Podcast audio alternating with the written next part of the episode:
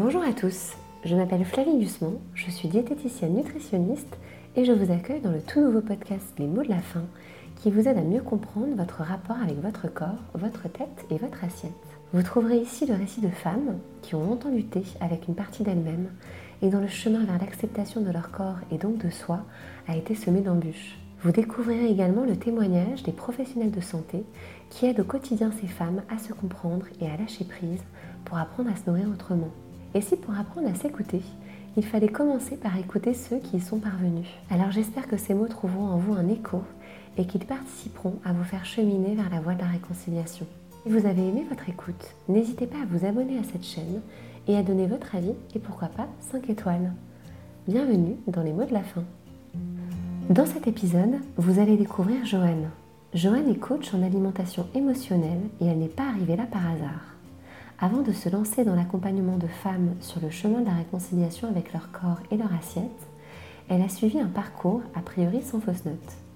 Grande école de commerce, directrice marketing d'une grande entreprise, parisienne installée en couple depuis longtemps, sur le papier, elle avait tout pour être heureuse sauf un corps avec lequel elle luttait depuis des années et qu'elle soumettait à des régimes restrictifs multiples. Jusqu'à ce que tout s'effondre, finalement pour le meilleur. Trentenaire, au chômage et célibataire, elle décide de partir vivre son rêve américain et en profite pour se former aux techniques de transformation personnelle et d'alimentation santé.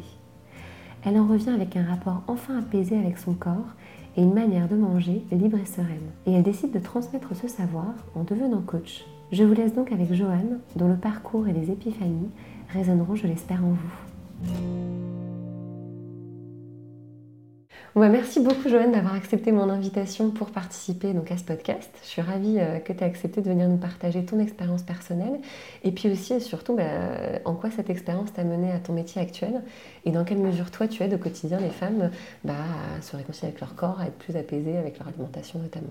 Merci à toi, ravie d'être ici. Alors, est-ce que tu pourrais te présenter déjà? Donc, je m'appelle Johanna Verdi, j'ai 39 ans, euh, je suis euh, maman d'un petit garçon qui a 2 ans, je vis en couple en région parisienne et je suis coach de vie spécialisée en alimentation émotionnelle. D'accord, est-ce que tu peux préciser un petit peu en quoi consiste ce métier?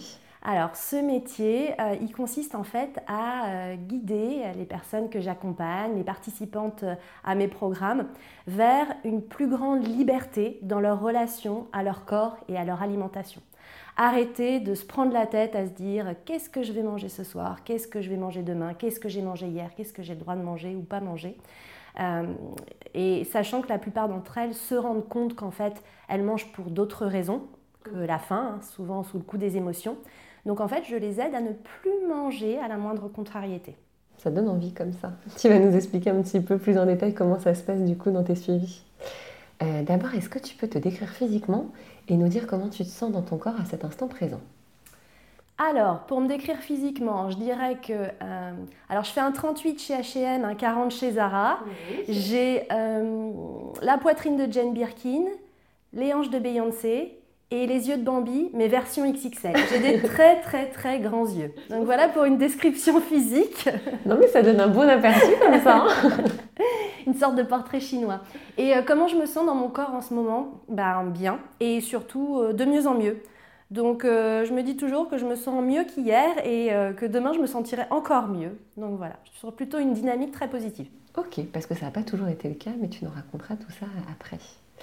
Euh, alors justement, si on commence euh, par le tout début, euh, quelle place avait l'apparence physique et donc le corps et le poids dans ta famille? Ben, J'ai envie de dire aucune. En fait, moi, je suis née dans une famille juive marocaine, immigrée en France au début des années 70. Et, et en fait, le corps, j'ai envie de dire, c'est pas qu'on s'en fichait, mais on n'était pas du tout sur les apparences ou l'importance de la beauté physique telle que, bon, ben, on l'entend généralement aujourd'hui euh, dans les médias. L'importance en fait pour mes parents, c'était qu'on soit en bonne santé. Et c'est vrai que par contre, être en bonne santé, ça passait par bien manger. L'alimentation, c'est ce que j'allais dire. Exactement. Ma mère était omnubilée par le fait qu'on mange suffisamment, qu'on ait assez mangé. Euh, et puis, euh, je fais partie aussi d'une culture où en fait la nourriture a une place centrale, que ce soit dans les fêtes, les célébrations tout est une bonne occasion pour manger et évidemment on a plutôt tendance à manger des douceurs pour que euh, la vie soit douce quoi. Chaque contexte festif se fédère en tout cas au niveau, autour de l'alimentation ou d'un plat. Euh. Exactement. Mais on ne se prenait pas du tout la tête sur, entre guillemets, les conséquences de manger trop de douceur ou de trop manger euh, tout court. Euh, l'essentiel à l'époque, c'était simplement d'être en bonne santé. Et a posteriori, je me rends compte que sans être ronde, j'étais moelleuse, mais que ça me posait absolument aucun souci. Et il n'y avait pas de réel problème de poids, tu étais juste euh, bien et il n'y avait pas de problème par rapport à ton image. Et aucun problème parce que pour moi, quand on ne se prend pas la tête avec le sujet, en fait, on n'a pas de problème. C'est un bon sujet. Ok. Comment justement, donc enfant, tu te sentais plutôt bien? Adolescente, ça, ça a continué dans cette dynamique-là? Alors en fait, euh, j'ai l'impression quand on est ado, on se construit tous euh, une identité. Hein, moi, dans mon groupe de copines, c'était un peu comme les Spice Girls. Il y avait euh, la sportive, il y avait euh, la rigolote, il y avait la sexy. Moi, en fait, j'étais l'intello. J'étais la fille studieuse qui réussit ses études, plutôt le côté première de la classe.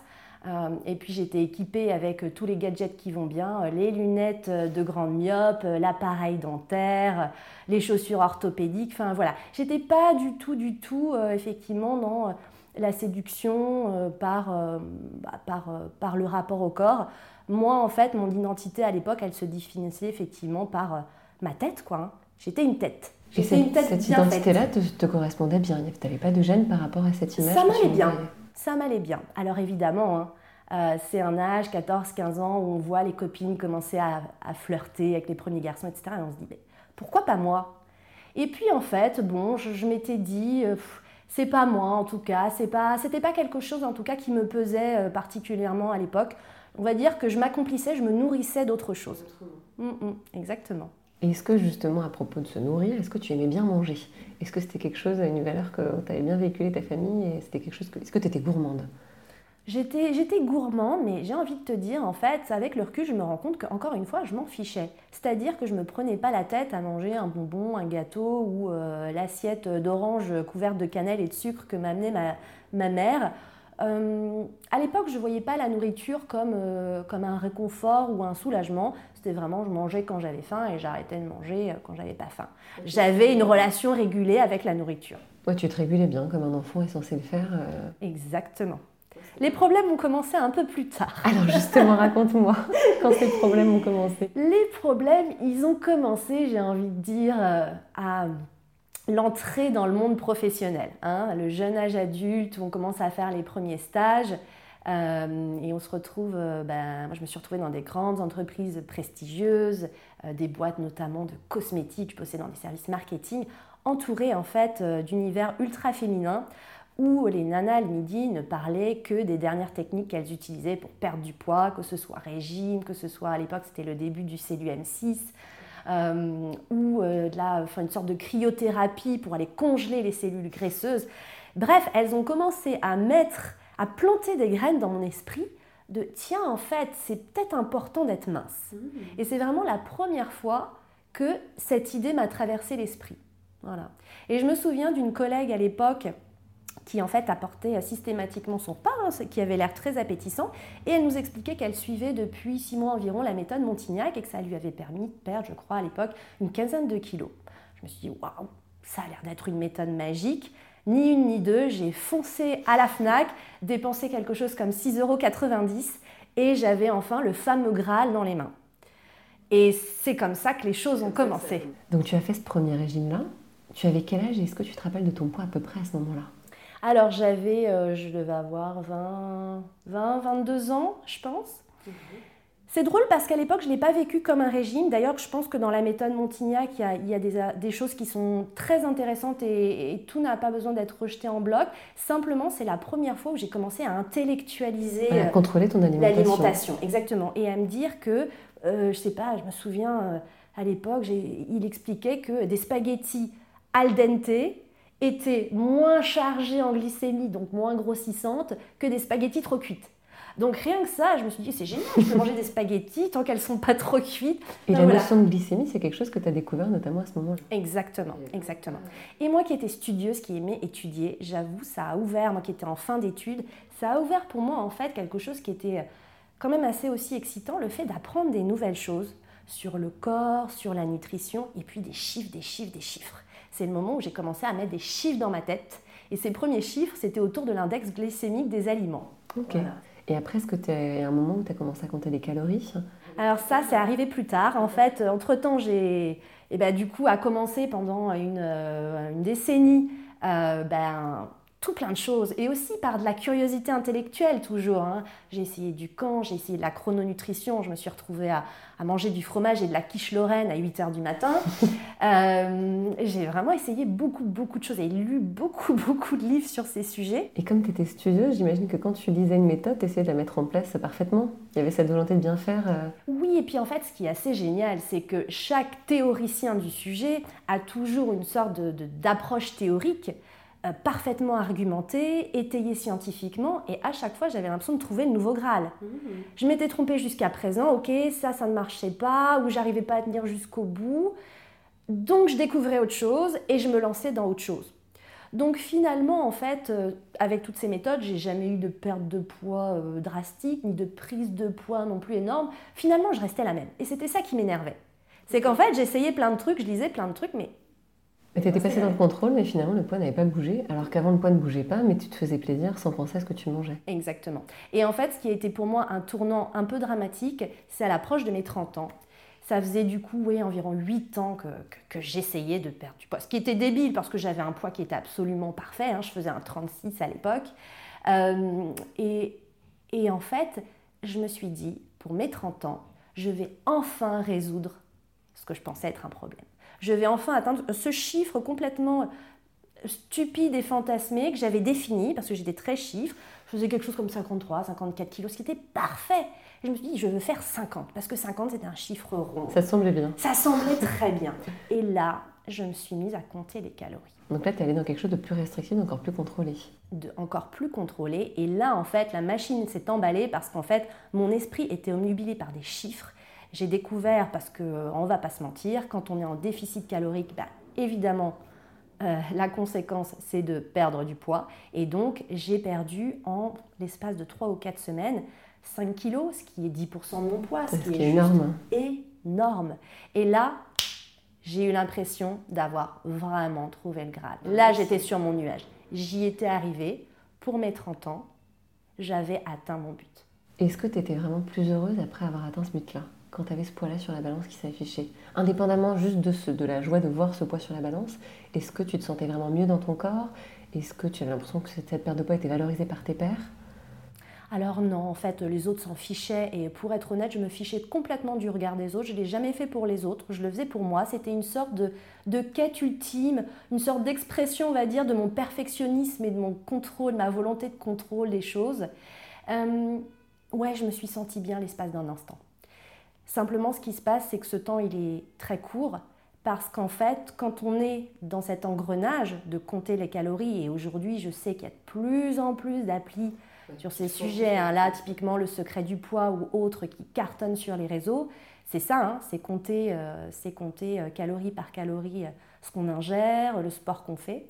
Et, et, effectivement, quand on, quand on rentre dans cette, dans cette spirale-là, c'est une spirale.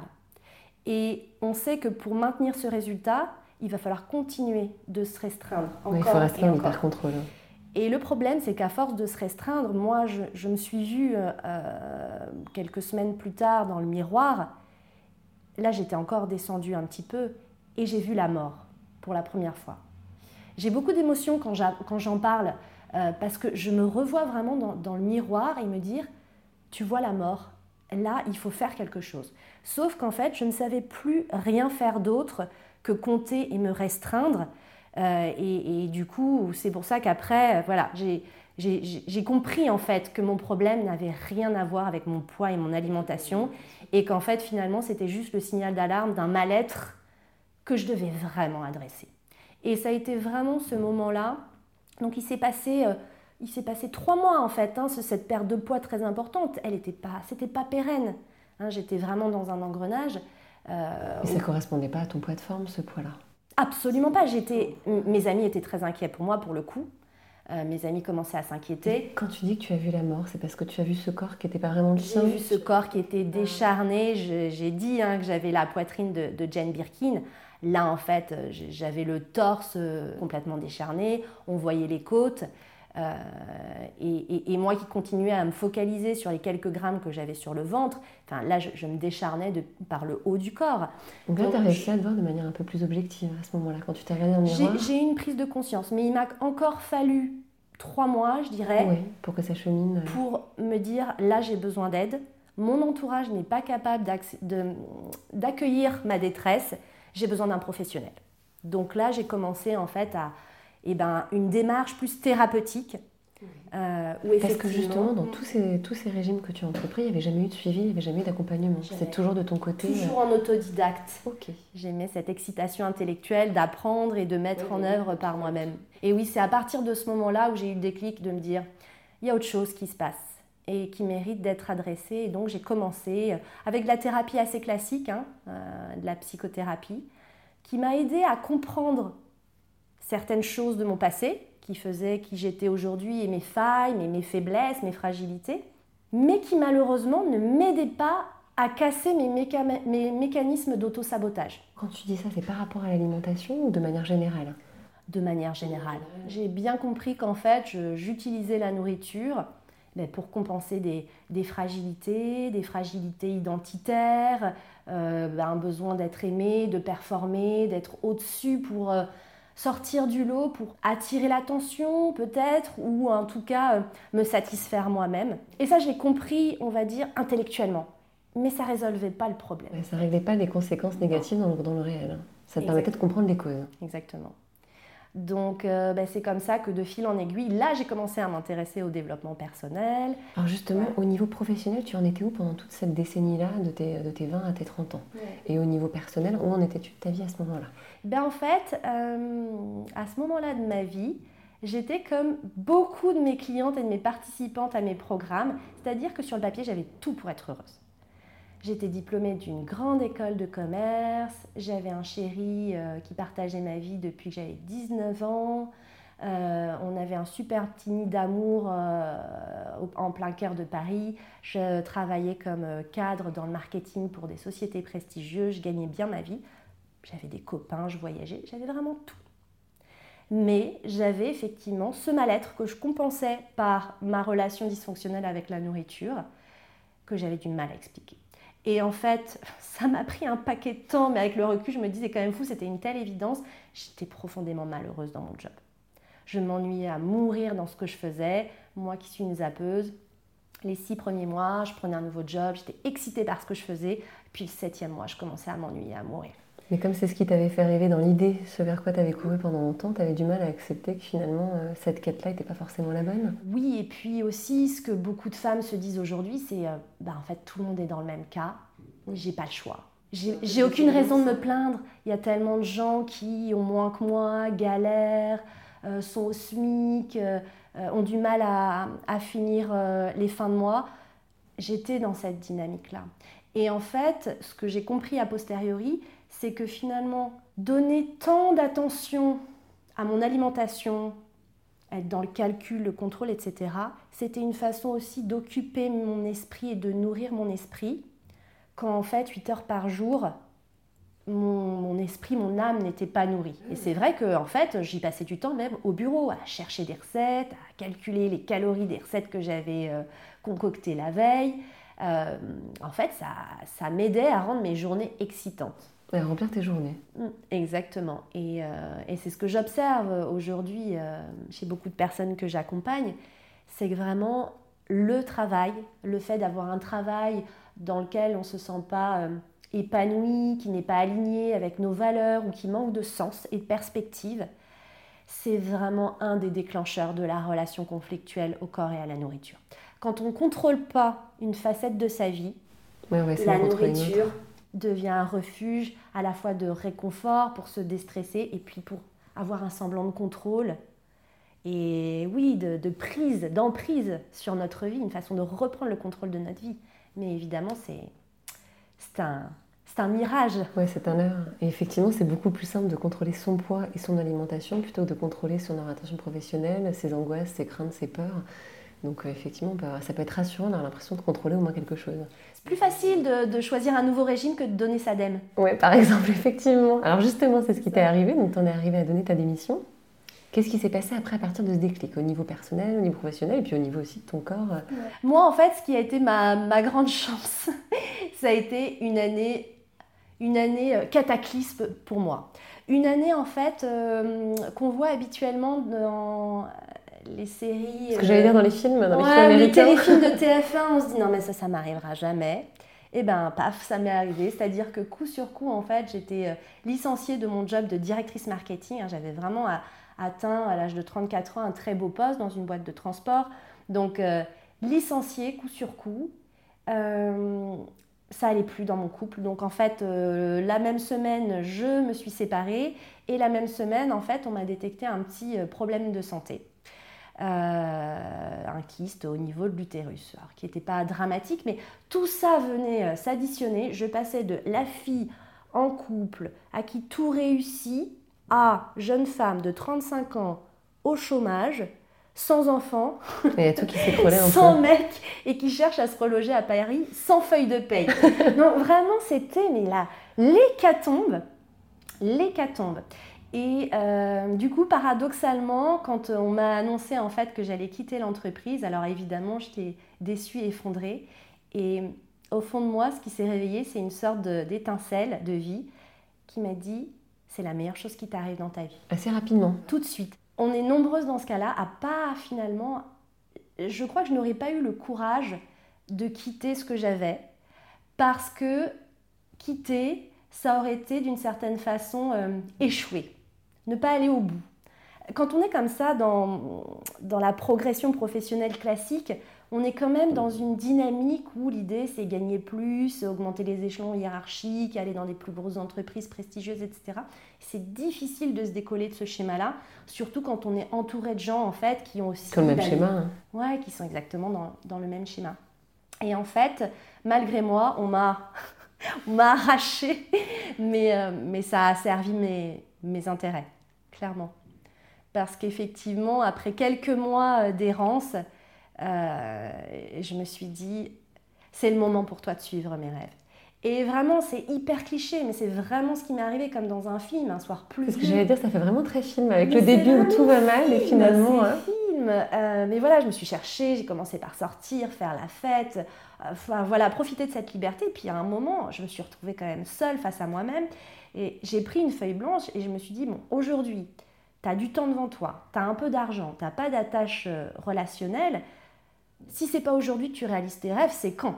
C'est le moment de se poser les bonnes questions. C'était le moment pour moi et en fait, en haut de ma liste, je poursuivais quand même le rêve euh, bah, de partir aux États-Unis. ça, ça faisait déjà quelques temps? Ça faisait quelques temps que j'y pensais. Mais c'était le genre de truc, on a tous un petit rêve comme ça en tête, on se dit, je le ferai à la retraite je le ferai quand j'arrêterai de bosser. Mais quand j'aurai enfin le temps de vivre et de faire ce que je veux. Et pareil, quand on, quand on regarde dans le rétroviseur, on dit mais c'est fou d'avoir euh, pensé ça. Mais ça nous arrive tous et voilà, ça faisait partie des rêves où je me disais, ben en fait, pour pouvoir partir, pour pouvoir partir euh, une année, euh, ben en fait, il faut que je bosse plus, donc il donc faut que je sois à la retraite, quoi. Et donc là, je me suis dit, allez, ben c'est le moment, c'est le moment de partir. J'avais identifié euh, un, endroit, euh, un endroit qui s'appelle Hippocrate Health Institute qui se trouve euh, à West Palm Beach en Floride, que j'avais identifié comme un oasis de guérison. Ok. Alors, quel est cet endroit?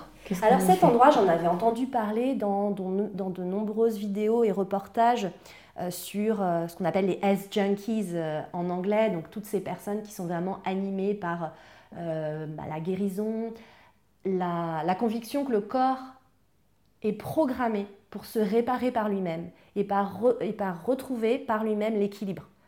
En vrai, notre corps, il est fait pour être en bonne santé. Il est fait pour être svelte, être capable de courir vite, échapper à un danger, etc. Notre corps n'est pas programmé pour être en obésité. Et, euh, donc, ce, ce centre euh, accompagne des personnes qui sont malades, avec des maladies euh, chroniques importantes, euh, des cancers, des maladies cardiovasculaires, pulmonaires, des maladies de peau, vraiment plein de maladies différentes, et à qui le corps médical classique dit je suis vraiment désolée, mais ben, en fait, on ne peut plus faire grand-chose pour vous. Et donc, ben, ces personnes, évidemment, elles sont combatives, résilientes, curieuses, et elles se disent il doit y avoir d'autres solutions. Et elles commencent à s'intéresser à ces sujets. Et donc, dans ce centre, les personnes viennent, et en fait, on les met pendant plusieurs semaines avec une alimentation vivante, hein, ils appellent ça living food, qui est basée sur une alimentation crue, vegan, avec beaucoup euh, de jus et vraiment une alimentation optimale, alors évidemment qui est compatible avec le soleil de la Floride, on va pas se mentir, mais c'est vrai que au bout de quelques semaines, j'ai vu les effets sur ma santé, ma vitalité et surtout ma clairvoyance. Donc tu es partie là-bas Exactement, je suis partie là-bas. Je suis partie, j'ai décidé ça au mois de juillet et je crois qu'au mois de septembre j'étais dans l'avion. Oui. Euh, Est-ce que tu avais pris un billet retour? Oui, j'avais pris un billet retour, je devais rester dans ce centre trois mois.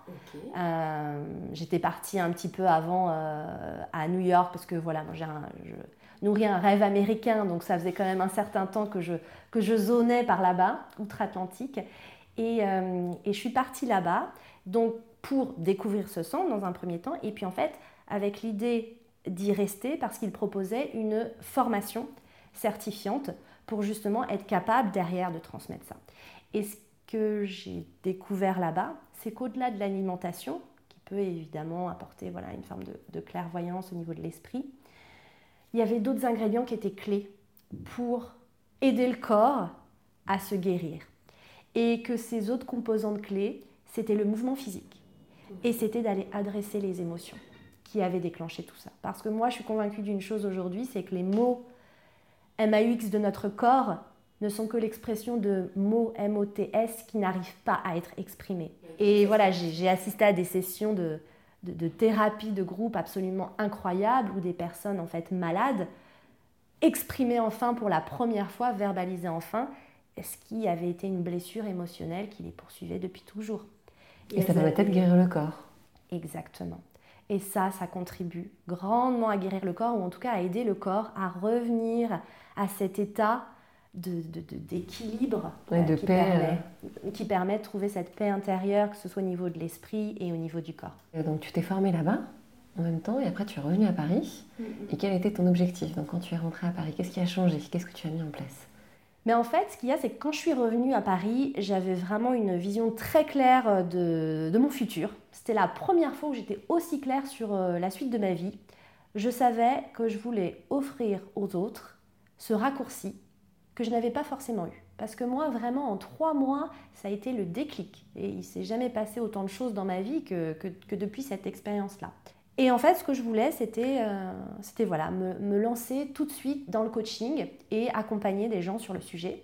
Je me suis formée en, en parallèle euh, à euh, une autre école en fait qui, dont on parle de plus en plus, qui est américaine aussi, qui s'appelle IIN, euh, Institute for Integrative Nutrition, qui est une école en fait en ligne qu'on suit pendant un an, qui est certifiante, qui donne un diplôme de coach et qui en fait de la même façon s'intéresse aux approches diététiques et alimentaires. On étudie 100 façons différentes de s'alimenter, des régimes, etc. Et on s'intéresse surtout aux émotions qui contribuent à influencer le rapport à l'alimentation et à notre façon de manger. Et donc, ben voilà, animé, enfin, chargée de, de, tout ça, je me suis dit, allez, je, je, démarre tout de suite. Et toi, quel était ton rapport Comment ton rapport avec ton corps et ton alimentation avait évolué pendant ces trois mois-là? J'ai découvert une oasis de, comme je disais, de guérison, de bonheur et de plénitude. C'est-à-dire qu'en fait, je me suis rendu compte que la chose la plus importante qu'on peut espérer pour un être humain dans sa vie, c'est qu'il découvre pourquoi il est sur cette terre. Parce que voilà, je suis convaincue aujourd'hui qu'on est tous sur cette terre pour une mission et qu'en fait, notre mission, c'est juste d'identifier cette mission et de l'accomplir. Et quand on obtient ça, quand on trouve ça et qu'on se lance dans l'action, et eh bien en fait, on a une sorte d'alignement qui se met en place et qui génère, on en entend beaucoup parler, la loi de l'attraction. C'est-à-dire que quand on sait qui on est, ce qu'on mérite, ce qu'on vaut et ce qu'on veut, on obtient tout beaucoup, beaucoup, beaucoup plus vite. il faut trouver un sens et après essayer bah, d'aller vers ce sens-là. Exactement, c'est vraiment savoir, encore une fois, qui on est et ce qu'on veut et surtout ce qui nous anime, ce qui nous rend vivants finalement. pour apprécier le présent plutôt que de courir après, après le futur. Oui, et puis pour comprendre qu'en fait, euh, l'humain, il a toujours envie d'atteindre quelque chose. Euh, que ce soit perdre 5 kilos, que ce soit acheter une maison, que ce soit faire un bébé, que ce soit se marier, que ce soit euh, s'expatrier dans un autre pays. Et on pense qu'on sera bien dans notre peau, bien dans notre tête quand on aura atteint ça. La réalité, c'est qu'en fait, on ne court pas derrière cette réalisation ou cette possession matérielle. on court derrière l'émotion ou la sensation qu'on projette de ressentir quand on aura potentiellement atteint ça. Quand j'aurai perdu 5 kilos, qu'est-ce qui va se passer? Ah bah, je me sentirais plus sexy, je pourrais mettre tous les vêtements que je porterais, que je, voudrais porter. Par exemple, quand euh, je serai propriétaire de mon appart, je me sentirais ben, plus, euh, je sais pas moi, en sécurité. Et identifier ça, identifier ce qui nous rend vraiment vivants et être capable de l'injecter là, maintenant, tout de suite, sans avoir perdu les 5 kilos, sans avoir acheté l'appart. C'est ça en fait qui permet d'instiller cette dynamique positive qui de toute façon nous amènera à la perte de poids si c'est notre chemin ou à l'achat d'un appart si c'est notre chemin. Et puis en plus, souvent, il y a un décalage entre l'émotion qu'on transpose, qu'on projette hein, sur l'acquisition, bah, pour la finalisation d'un projet, qui en fait va souvent être différente. Souvent, quand on court, on a l'impression qu'effectivement, on va se sentir sexy, on va être bien dans son corps et être heureuse avec 5 kilos en moins. La plupart du temps, on se rend compte qu'avec ces 5 kilos en moins, on se sent exactement comme avant. Mais en plus, il y a la, déception de se rendre compte qu'on courait après un objectif qui n'était pas forcément bon. Mm. Et puis encore plus pervers, moi je découvre de plus en plus cette chose en fait dont on n'a pas conscience et dont on ne parle pas assez c'est que si par exemple on a vraiment du poids à perdre, disons qu'on a, allez vraiment on a 30 kg de surpoids, et on se dit qu'on sera vraiment bien dans notre peau quand on les aura perdus, et on les perd. Le truc, c'est qu'en fait, ce qui nous a fait garder autant de poids, c'est sûrement des raisons émotionnelles. Si par exemple cette raison émotionnelle, c'est qu'en fait, parce que moi j'entends beaucoup d'histoires hein, de ce type, hein, euh, dans un jeune âge, euh, on a eu euh, ben, une expérience douloureuse que ce soit euh, des abus sexuels, attouchements, que ce soit même en fait des paroles blessantes autour de notre corps qui nous ont mis en, insécurité par rapport à notre pouvoir, notre capacité de séduction, ça on l'emmène avec nous. C'est ça potentiellement qui nous a fait prendre les 30 kilos. Le truc, c'est qu'en essayant de, de perdre ce poids, et qu'on y arrive ou pas d'ailleurs, si on reste convaincu que les hommes par exemple sont des prédateurs et que la séduction est un jeu dangereux, ça, ça contribue à freiner la perte de poids et même si on y arrive, on ne sera pas surpris de voir une reprise de poids derrière. Parce qu'on n'aura pas solutionné la cause. Ce n'est pas juste les histoires de régime yo-yo. C'est qu'en fait, on n'a pas vraiment adressé le sujet profond, la cause qui a fait effectivement prendre du poids, retenir le poids. Et ça marche pour à peu près tout. Hein. Mmh. Moi, j'accompagne aussi des femmes qui cherchent l'amour. Ben, pareil, quand on regarde un peu, euh, si elles sont convaincues qu'en fait le prince charmant n'existe pas, que tous les hommes sont des cons, et eh bien en fait elles courent à l'échec. Ouais, vont s'auto-saboter après euh, dans la rencontre future. Donc moi c'est ça aujourd'hui vraiment euh, mon, mon cœur de métier, c'est d'aider les participantes de mes programmes à vraiment identifier les vraies raisons qui sont souvent dans le subconscient. Hein. les vraies, raisons qui les, les vraies raisons qui les ont mises dans cet état de déséquilibre et de dysfonctionnement. Et comment tu fais ça dans le concret? Donc tu es revenu à Paris, tu as fait cette formation complémentaire et, euh, donc tu t'es lancé en tant que coach. Alors comment, comment, ça, comment tu t'es installé? Euh, comment ça s'est passé? Est-ce que tu t'es épanoui dans ce métier-là autant que ce que tu imaginais? Alors c'est intéressant parce que quand je suis euh, revenue des, États-Unis, j'avais vraiment l'idée de me lancer tout de suite, alors vraiment, mais en partant de zéro. Et puis quand, on, quand on est aligné, on va dire que la vie nous envoie aussi, nous tend des perches. Il se trouve que ça faisait 10 ans aussi que j'essayais de rentrer euh, chez Google, une entreprise qui vraiment me faisait rêver. J'avais essayé de rentrer par la porte, la fenêtre, la cheminée, sans succès. Et puis euh, c'est quand même fou, hein, euh, au moment où je suis alignée, je sais ce que je veux. là, en fait, on me propose d'intégrer l'entreprise en CDD. C'est pas facile d'intégrer cette entreprise. Donc j'étais vraiment dans le choix du héros de me dire non, ce que je veux, c'est me lancer dans le coaching, j'ai vraiment trouvé ma mission de vie, euh, j'y vais à fond. Et puis en même temps, un super euh, pont d'or pour quand même une super entreprise. J'avais une amie qui travaillait là-bas et qui m'avait dit euh, Joanne, franchement, avant de quitter définitivement le monde de l'entreprise, ça peut quand même être chouette que tu ailles voir une entreprise qui a la réputation d'être sympa avec ses salariés, histoire de vraiment te faire une idée. J'ai lutté, j'ai lutté, j'ai lutté. Le pont était tellement doré que je me suis dit, allez, je me lance. Et je me suis lancée dans cette mission, donc c'était une mission de marketing. Le truc, c'est qu'en fait, Google est une entreprise qui est très orientée sur le bien-être des salariés. c'est l'image que j'en ai, effectivement. Mais énormément. Alors, on connaît tous hein, la cantine, euh, la salle de sport, euh, la salle de sieste, etc. Le baby-foot, on imagine bien tout ça. C'est une réalité, c'est une réalité. Un barista, même, qui fait des petits euh, lattés tous les jours, c'est complètement lunaire.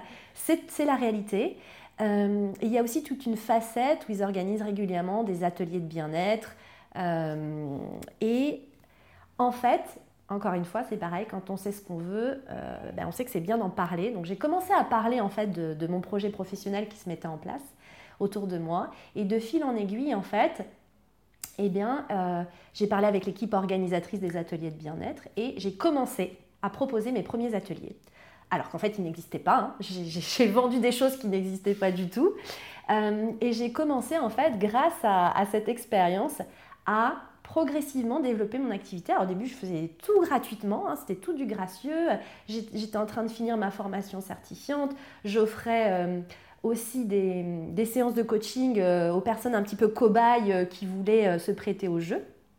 Et en fait, c'est ça qui m'a permis de, lancer mon activité. Et c'est ce que j'explique souvent aux personnes en fait qui euh, sont vraiment dans cette prise de tête je veux changer de carrière, mais comment laisser un job où bah, j'ai quand même un certain confort, euh, bah, j'ai des la sécurité. Hein. Exactement, puis j'ai des responsabilités familiales, financières pour l'inconnu. Sachant que souvent, ce qui attire, c'est des professions soit créatives, soit autour des métiers euh, d'aide à la personne, des métiers plus thérapeutiques, etc., des médecines douces. Et en fait, ce que j'ai découvert moi-même grâce à cette expérience, c'est qu'une des clés, c'est de comprendre qu'on n'est pas obligé d'être dans le ou. C'est pas je suis cadre sup ou je suis coach ou je suis sophrologue ou c'est le et et découvrir qu'en fait on peut commencer à lancer une activité, l'activité qui vraiment nous anime, nous rend vivante, nous fait rêver en parallèle d'un job plus classique. Et en fait, c'est ce que j'ai fait. Donc je faisais ça le soir, le week-end. Alors évidemment, hein, ça fait des grosses journées. Ça fait des grosses journées, mais quand on aime ce qu'on fait et qu'on sait ce qu'il y a au bout, moi perso, c'était pas du tout une, contrainte. Euh, et voilà, au bout de deux ans en fait euh, d'expérience chez Google, c'est arrivé voilà au bout de mon contrat. je disais tout à l'heure que quand on est aligné, tout va très vite. Et eh ben en fait, j'ai fini mon contrat, j'ai accouché de mon petit bébé parce qu'entre temps, j'ai eu le temps de faire un bébé. Donc, tu as rencontré quelqu'un, voilà. tu as fait un bébé avec ce quelqu'un. Exactement, en trois ans, j'ai retrouvé quelqu'un, fait un bébé, changé de job, quitté Paris. Euh, il y a eu Ça beaucoup, a été chargé. de choses. Mais positivement. Exactement. Et, euh, et, voilà, et de fil en aiguille, c'est ce qui m'a permis bah, déjà de me perfectionner dans ma pratique, d'affiner aussi précisément le type de personnes que je souhaitais accompagner, le type de problématiques euh, que, je souhaitais, euh, que je souhaitais suivre. Et, puis, et puis voilà, c'est comme ça aussi que j'ai décidé vraiment, enfin j'ai décidé, j'ai vraiment senti, découvert qu'on a tous en nous une zone de génie. Je suis très bonne coach. Ma zone de génie, c'est vraiment d'aider les femmes qui ont un rapport dysfonctionnel avec la nourriture et avec leur corps. Donc tu t'es vraiment spécialisée là-dedans par ta pratique au fur et à mesure, ça t'a mené naturellement. Exactement, exactement. J'ai continué voilà, de, de me former, euh, de, bah, d'étudier encore plus en profondeur ce sujet.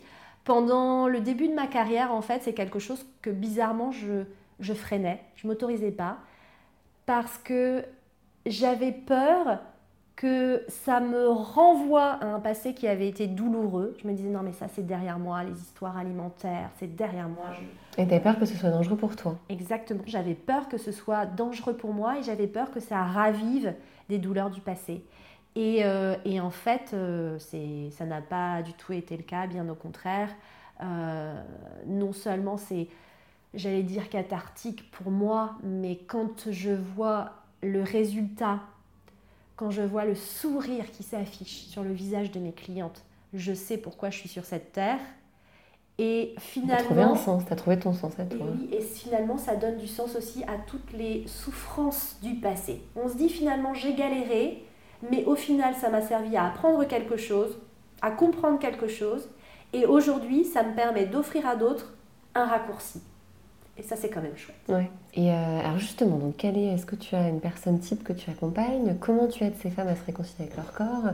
Comment ça se passe concrètement? Alors en fait, les, les, personnes que, que j'accompagne, j'ai développé en fait un, un, programme spécifiquement pour elles qui s'appelle Déjeuner en paix. Ça s'adresse vraiment aux femmes qui en ont marre que la nourriture les rende dingues. Donc typiquement, celles qui se prennent la tête à se dire qu'est-ce que j'ai mangé hier, qu'est-ce que je vais manger demain, qu'est-ce que je vais manger ce soir? Celles aussi qui se mettent au régime hyper déterminées pour finalement deux heures plus tard mettre la main pleine de culpabilité dans le panier de viennoiserie au bureau. Pour toutes celles en fait qui, on va dire, ont tout essayé et en ont juste marre. Elles veulent retrouver une forme de liberté, juste ne plus se prendre la tête avec le sujet. Et c'est vraiment ce que me disent les participantes à la fin du programme, c'est aujourd'hui la nourriture, c'est plus un sujet. C'est plus un sujet. Je sais que même si j'ai encore un peu de poids à perdre, ben, mes kilos ils vont partir tout seuls parce que vraiment, je me suis libérée des vrais sujets qui avaient fait que j'avais pris ce poids. Et du coup, naturellement, ça suit. Enfin, le poids suit, le rapport avec l'alimentation est plus serein, donc le poids baisse naturellement. Dans ce qui est fou en fait, hein, c'est que c'est un programme de coaching, c'est-à-dire que moi, pendant trois mois, j'aide euh, mes participantes à identifier les raisons qui les font manger, à prendre conscience de leur comportement, parce que souvent, ce qui se passe dans ce type d'alimentation, c'est que on mange debout, on mange devant la porte du frigo ouvert, on se rend plus compte en fait de nos comportements.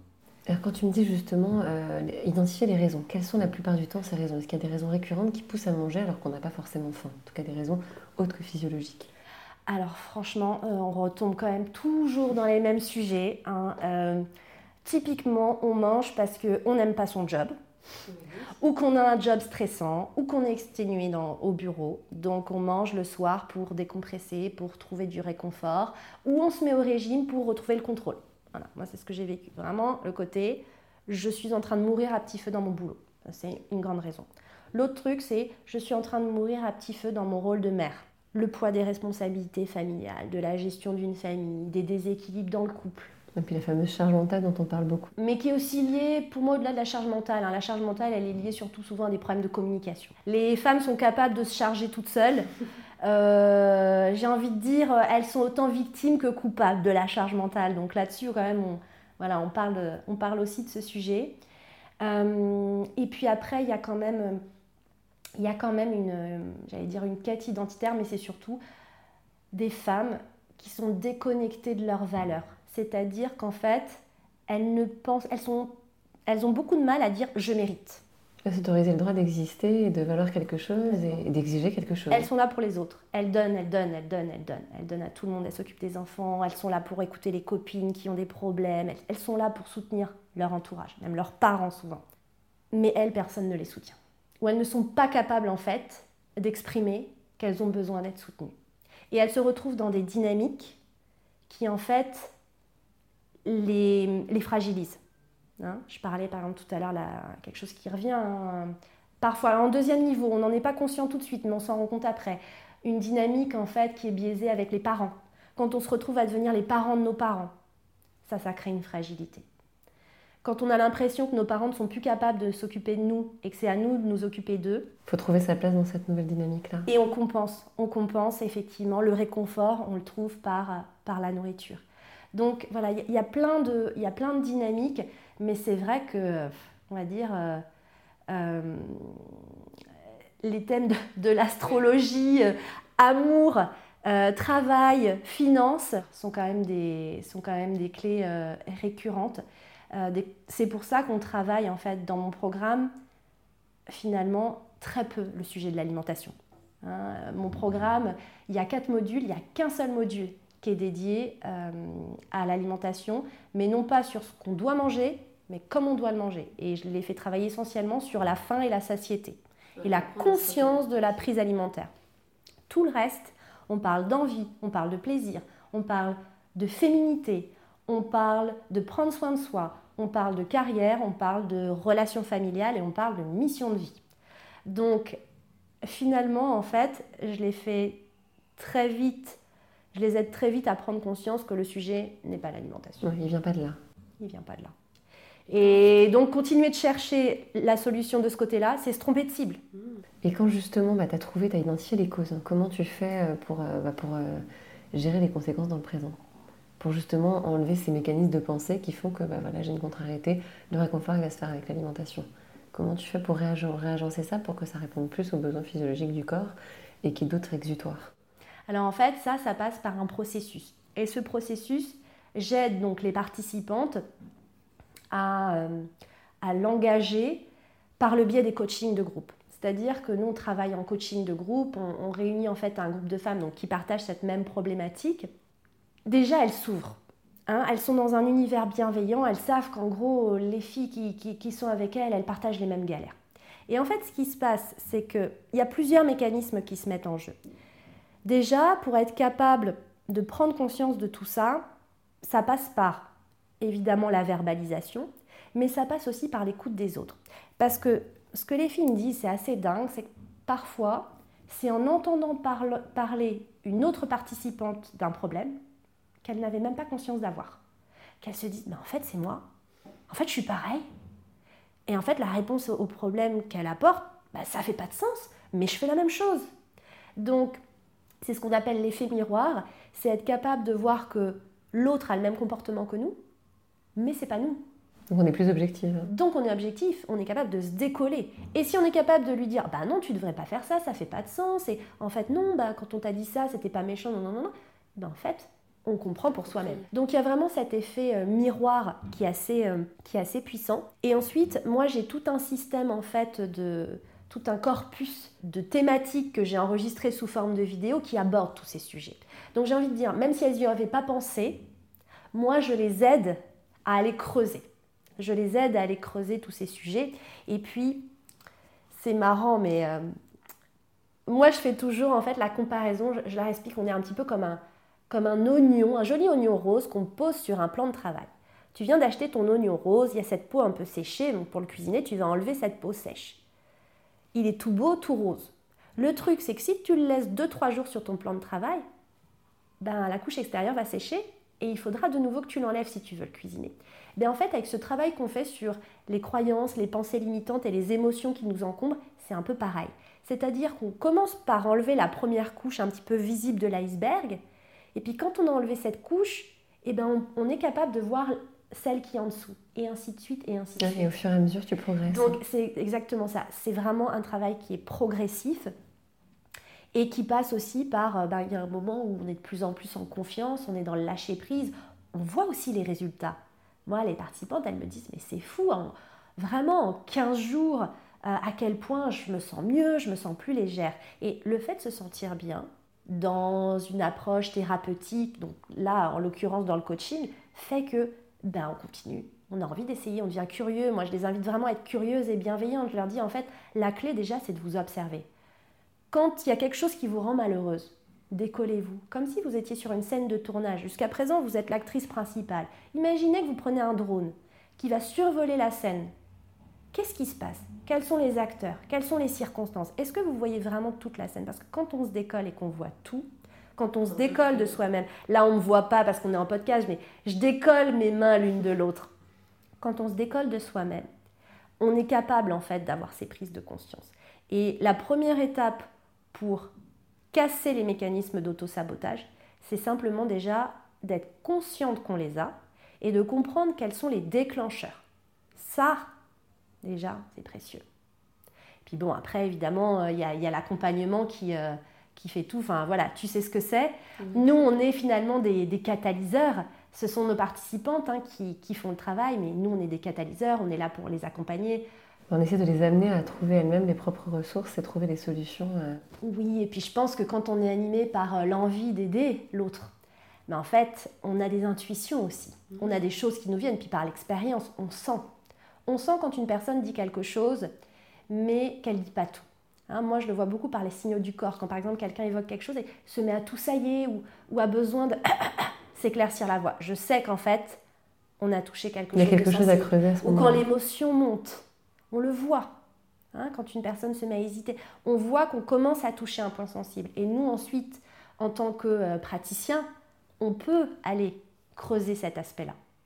Et l'aider justement un peu à coucher ce truc qui, moi, je, leur dis, les filles, au début, c'est comme si vous étiez dans la vie, sur le chemin de la vie, c'est une grande randonnée, et vous êtes avec votre sac à dos Quechua, vous avez choisi le modèle 50 litres et vous l'avez rempli de cailloux.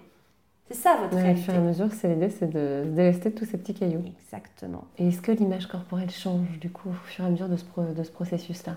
Est-ce que ces femmes vont, vont se voir différemment? C'est vraiment l'un des buts.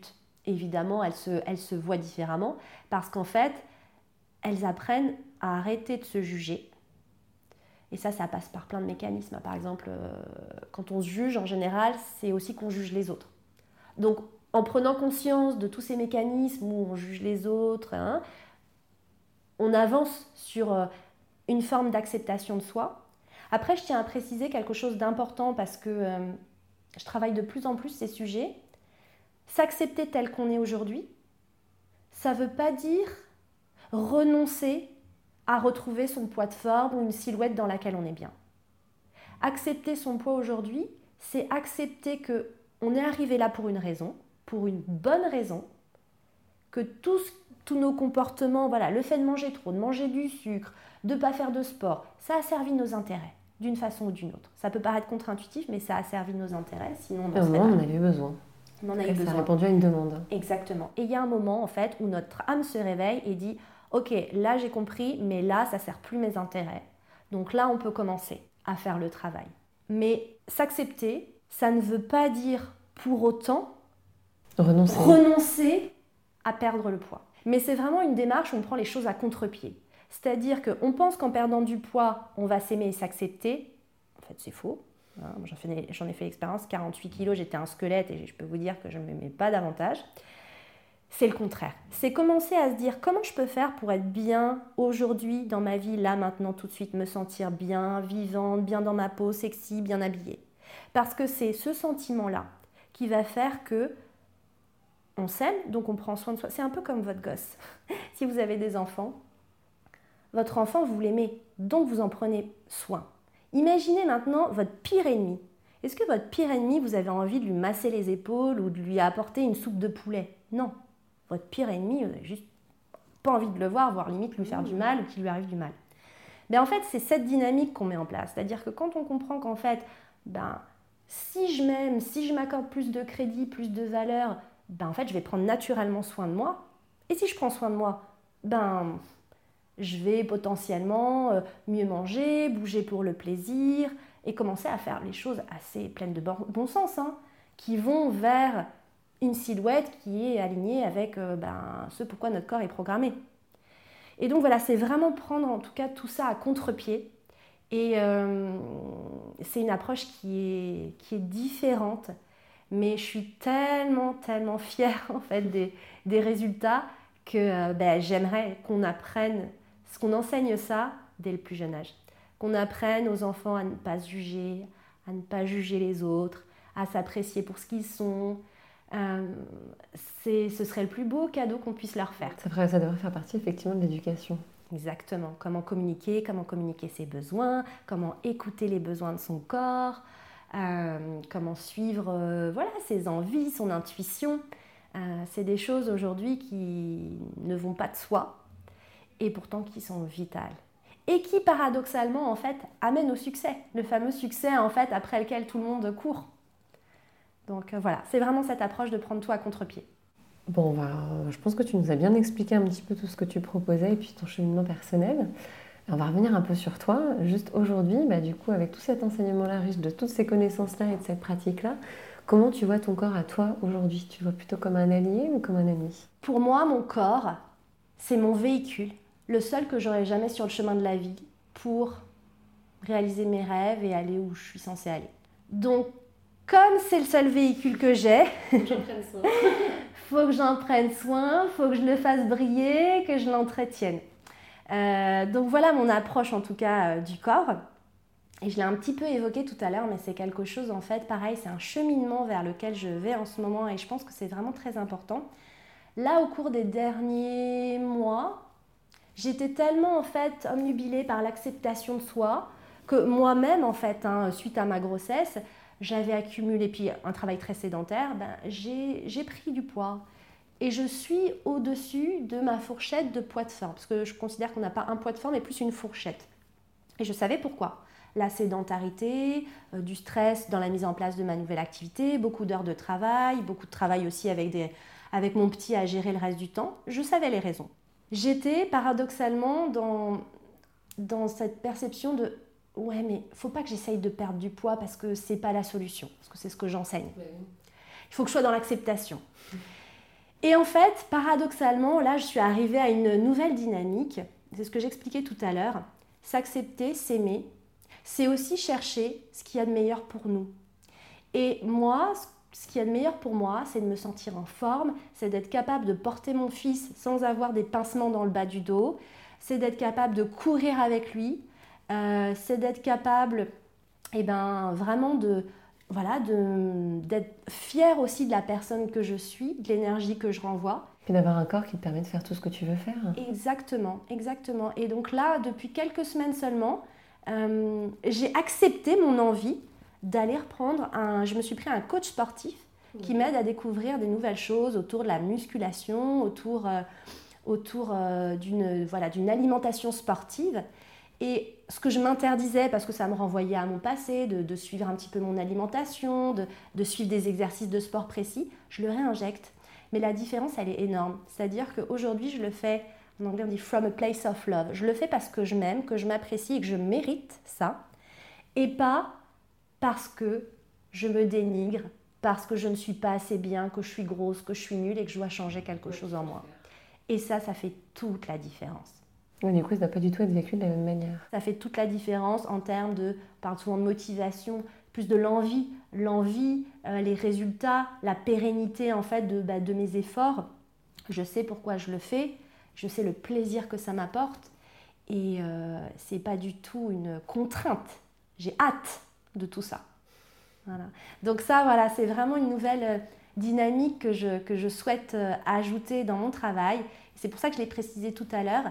S'accepter, s'aimer, ça ne veut pas dire renoncer à être la meilleure version de nous-mêmes, physiquement inclus. ça, dans laquelle on se sent bien en tout cas. Exactement. Mais il faut le faire avec bienveillance vis-à-vis de son corps et sans se juger sur le chemin qui nous mène euh, à cette Exactement. Et c'est pour ça qu'en fait, on a besoin de se décharger de notre quechua 50 litres rempli de cailloux Il mmh, faut le faire quand même malgré tout. Sinon, ça marche pas. On va pas se mentir. Bon, bah, merci beaucoup Joanne pour, euh, pour tout cet échange et puis pour nous avoir euh, transmis bah, tout cet enseignement que tu as, bah, que tu as synthétisé et dont tu as en fait donc, ton programme euh, et qui te permet d'aider pas mal de femmes aujourd'hui à se voir autrement. Et merci à toi en tout cas d'avoir créé ce podcast qui, je pense, offre une, bah, une nouvelle fenêtre d'expression et de découverte pour celles qui cherchent d'autres solutions euh, donc euh, ça, c'est chouette. Et toi aussi, en fait, du coup, t'offres un raccourci. Donc, euh, donc merci d'avoir créé ce podcast. Bah, merci beaucoup. à bientôt, Joanne. À bientôt. Encore merci à Joanne de nous avoir partagé son histoire personnelle qui l'a menée à changer complètement d'orientation professionnelle pour devenir spécialiste en alimentation émotionnelle et guider les femmes sur le chemin de la réconciliation avec leur corps et leur assiette. Si vous avez aimé cet épisode, n'hésitez pas à vous abonner à cette chaîne via Apple Podcast et à donner 5 étoiles. Vous pouvez également retrouver les dernières nouvelles du podcast sur la page Instagram Les mots de la fin, le podcast. A très vite pour un nouvel épisode des mots de la fin qui nous mènera encore un peu plus loin sur le chemin de la réconciliation entre le corps, la tête et l'assiette.